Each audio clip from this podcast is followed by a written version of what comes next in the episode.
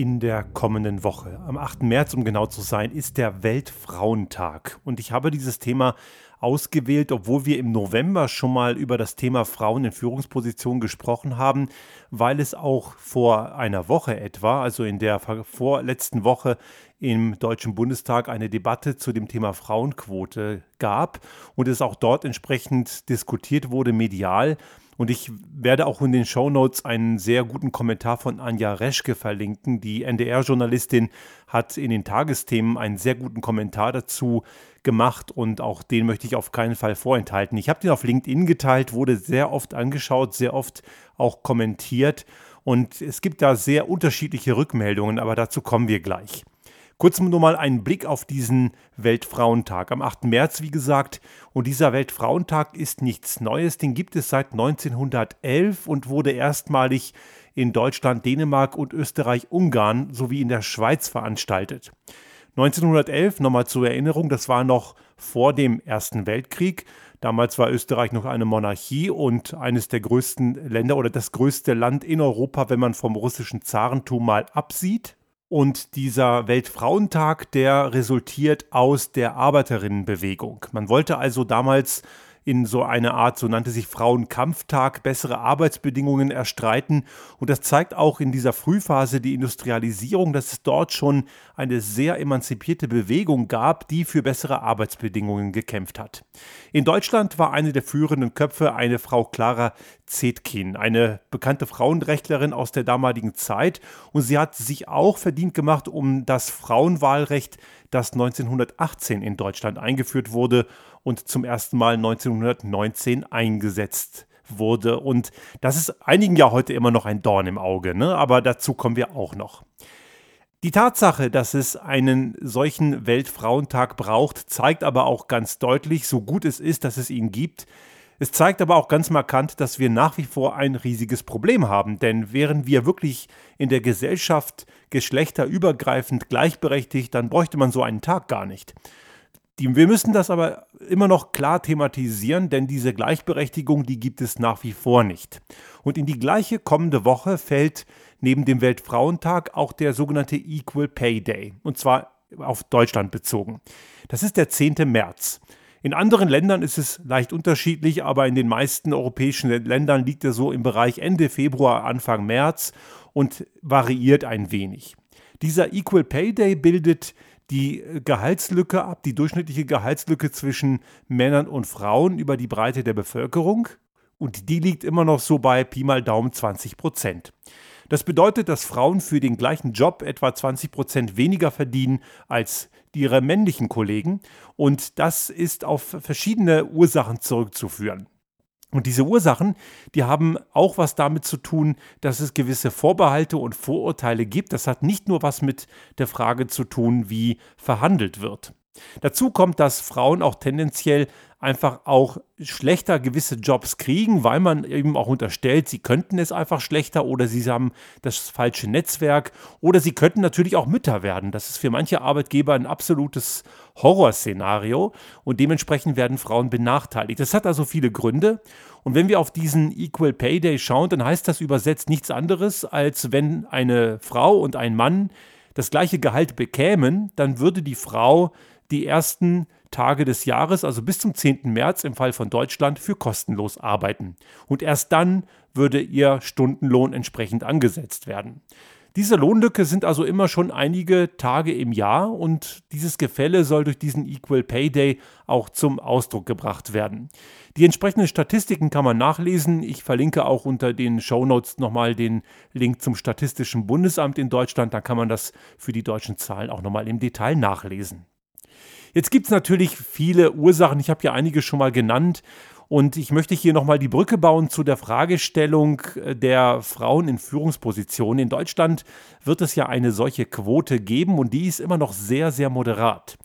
Die betrifft generell erstmal nur Unternehmen mit Vorstandsgrößen ab drei Personen und da heißt es, dass ab äh, vier, also bis von vier Personen in einem Vorstand muss eine mindestens eine Frau sein. Also wir reden da etwa von 25 Prozent. Das ist gar nicht viel.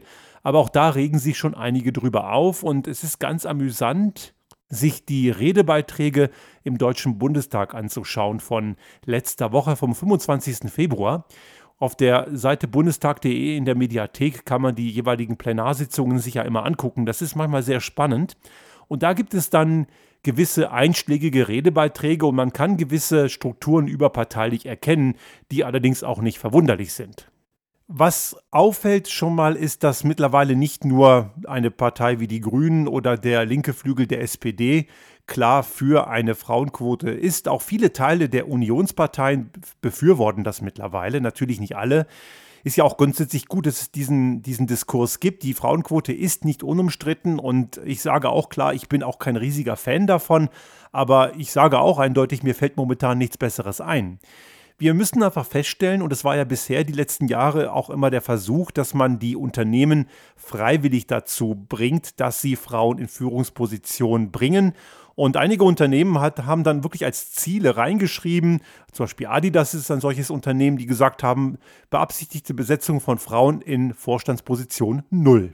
Die wollen gar nicht erst. Und das ist eben das Problem mit der Freiwilligkeit. Generell muss man leider feststellen, es gibt natürlich auch Unternehmen, die sind sozial engagiert, die sehen das anders, aber in der Breite gibt es eben von Unternehmerinsseite her, von Managerseite, und hier kann ich ruhig den männlichen, die, die männlichen Gernus benutzen, weil es sind ja eben meistens Männer, dass es dort wenig Ambitionen gibt für eine freiwillige Besetzung von Frauen in Führungspositionen, denn die bleiben halt lieber unter sich als Testosteron-Alpha-Männchen.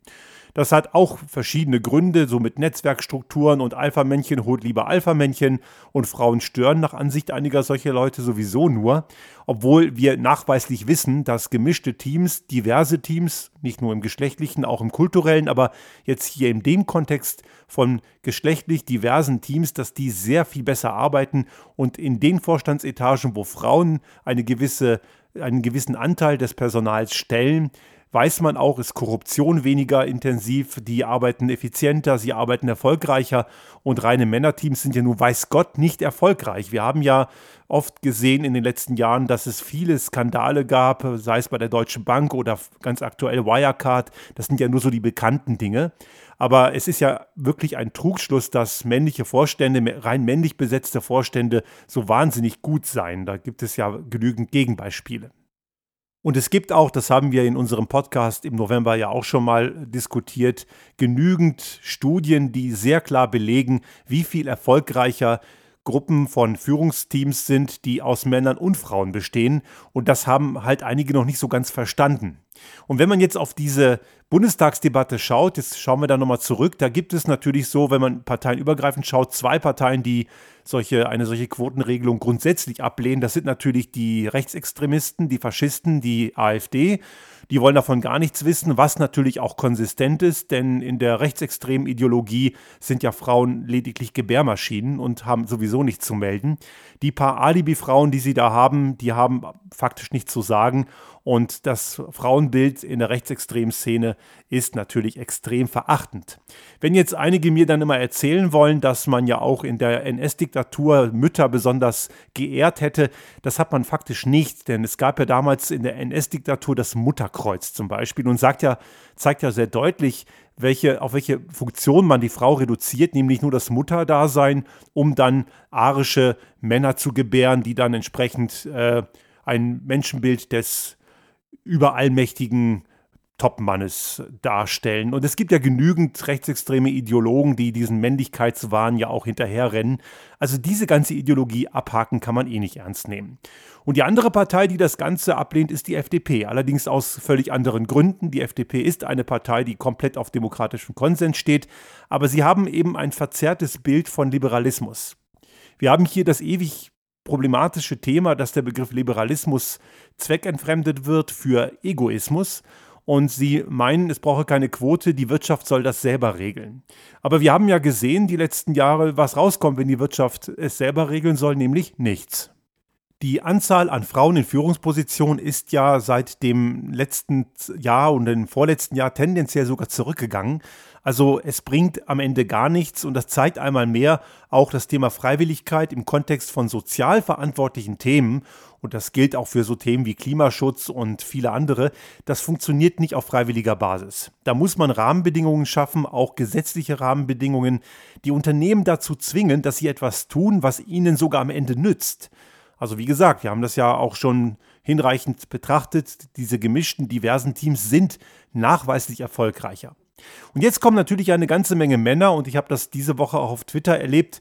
Also manchmal, das habe ich dort auch geschrieben, schäme ich mich für die Spezies Mann, weil ich nun auch dazugehöre, dafür kann ich nichts.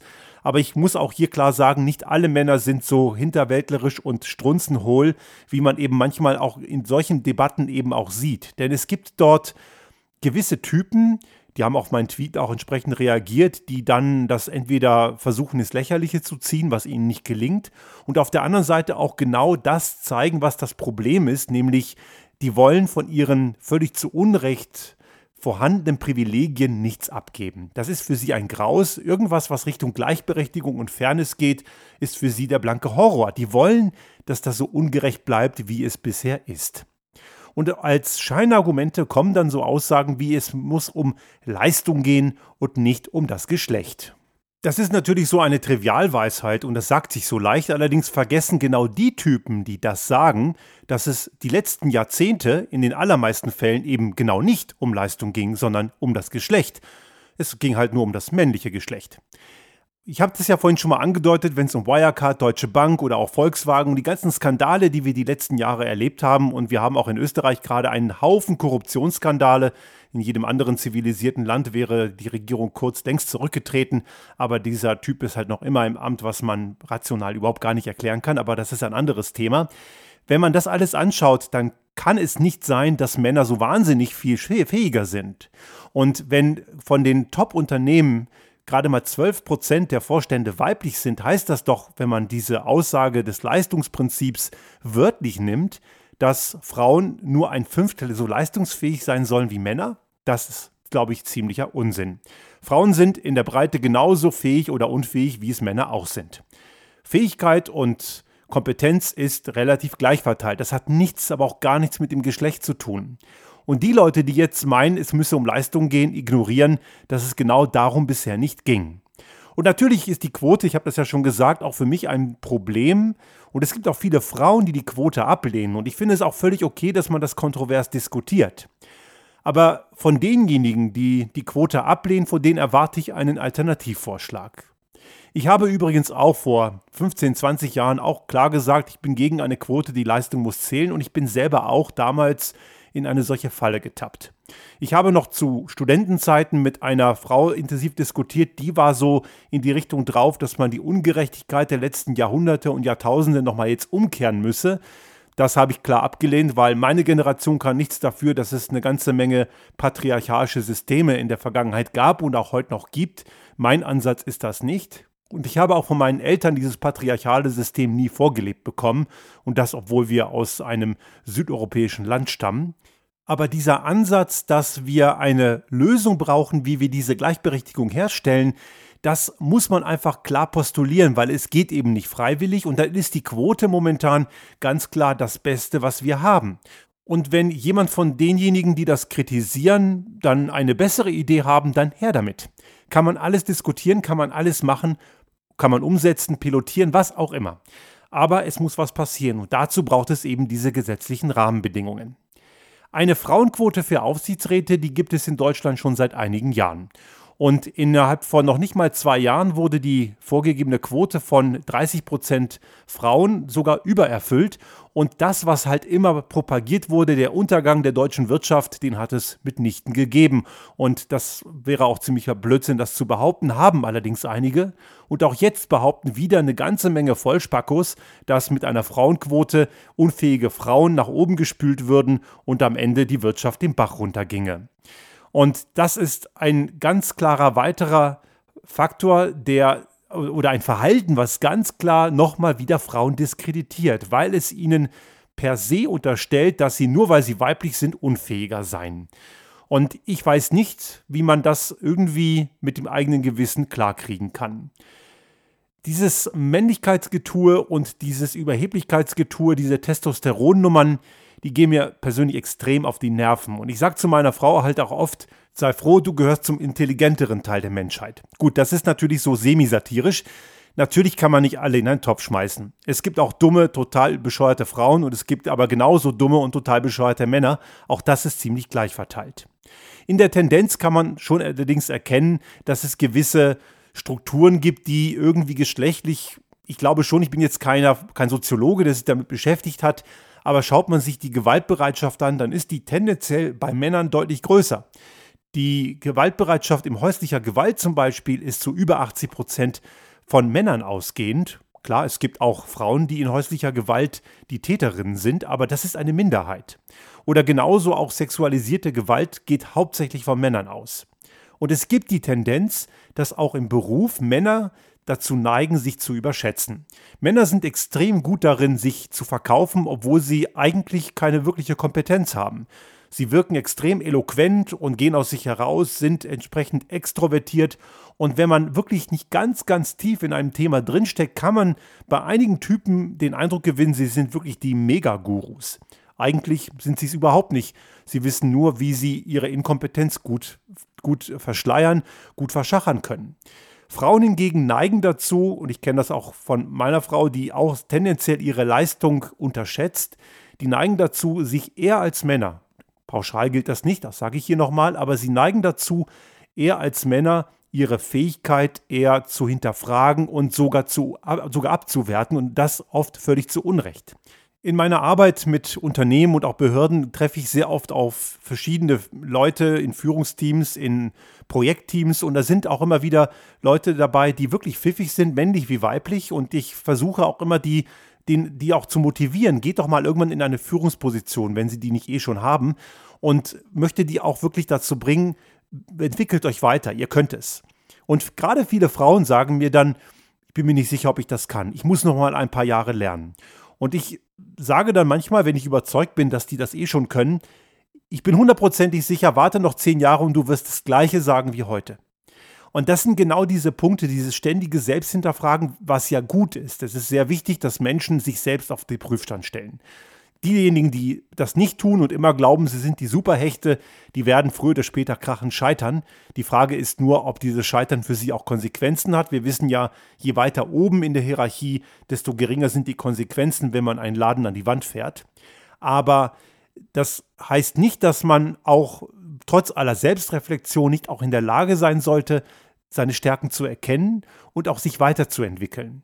Und da gibt es eine, in der Personalentwicklung sieht man das recht gut, eine sehr große Spreizung in der Tendenz zwischen männlichen Kandidaten, die, und ich habe das auch in verschiedenen Assessment Centern damals noch, als ich als Führungskraft angestellt war, erlebt, die tendenziell einfach es versuchen. Die gehen aus sich heraus und haben keine Hemmungen, ins kalte Wasser zu springen. Manchmal auch mit blanker Selbstüberschätzung. Und Frauen, die das können, die stellen sich selbst eher zurück und haben große Zweifel, ob sie dazu überhaupt in der Lage sind. Aber wie gesagt, das sind nur grobe Tendenzen. Es gibt natürlich immer beides in beiden Lagern. Wichtig ist am Ende, dass wir eben diese besagten gemischten Teams hinbekommen.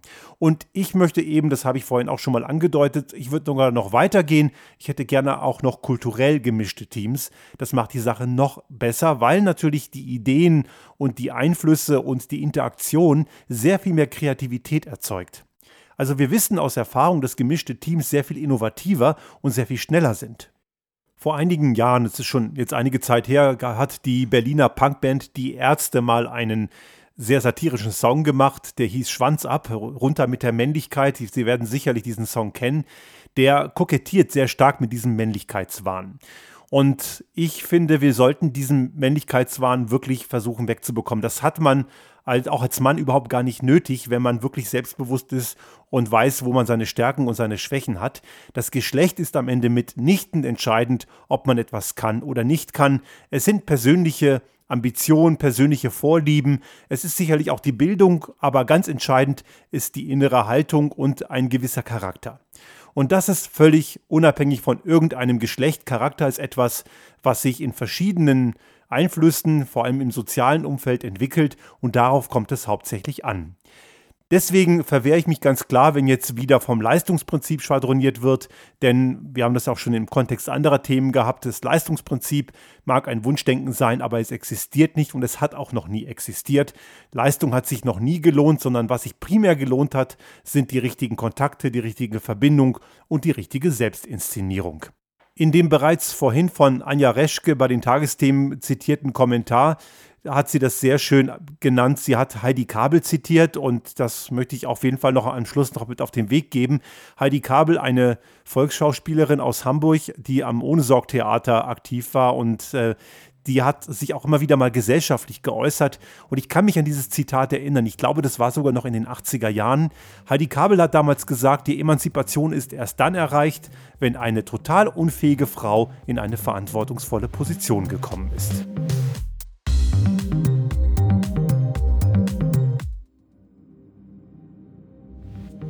Sollte Ihnen unser Podcast gefallen haben und Sie auch künftig keine Folge verpassen wollen, dann abonnieren Sie uns einfach auf den gängigen Kanälen wie zum Beispiel iTunes, Spotify oder anderen Podcast-Hostern oder auch auf unserem YouTube-Kanal finden Sie immer mit dem einen Tag Verzögerung die aktuelle Folge unseres Restart Thinking Podcast und selbstverständlich freuen wir uns in Zeiten der Aufmerksamkeitsökonomie über das eine oder andere Like.